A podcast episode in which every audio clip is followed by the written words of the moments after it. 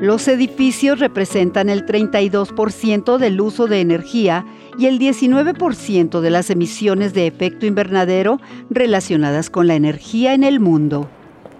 Los edificios verdes ayudan a reducir la huella de carbono, pero ¿qué pasa con los edificios más antiguos? El mundo tiene 1.6 billones de pies cuadrados de material de construcción, el 99% de los cuales no son verdes. Al hacer que nuestros edificios sean energéticamente eficientes e instalar energías renovables, podemos reducir en gran medida nuestra huella de carbono. Erika Velarde lideró la lucha de Nuevo México contra el cambio climático al modernizar los edificios gubernamentales más antiguos. En realidad trabajo para Pachamama. Estoy luchando contra el cambio climático, tratando de reducir el uso de combustibles fósiles en el funcionamiento diario de nuestras instalaciones. Tan solo los paneles solares reducen el uso de energía en edificios en un 50%.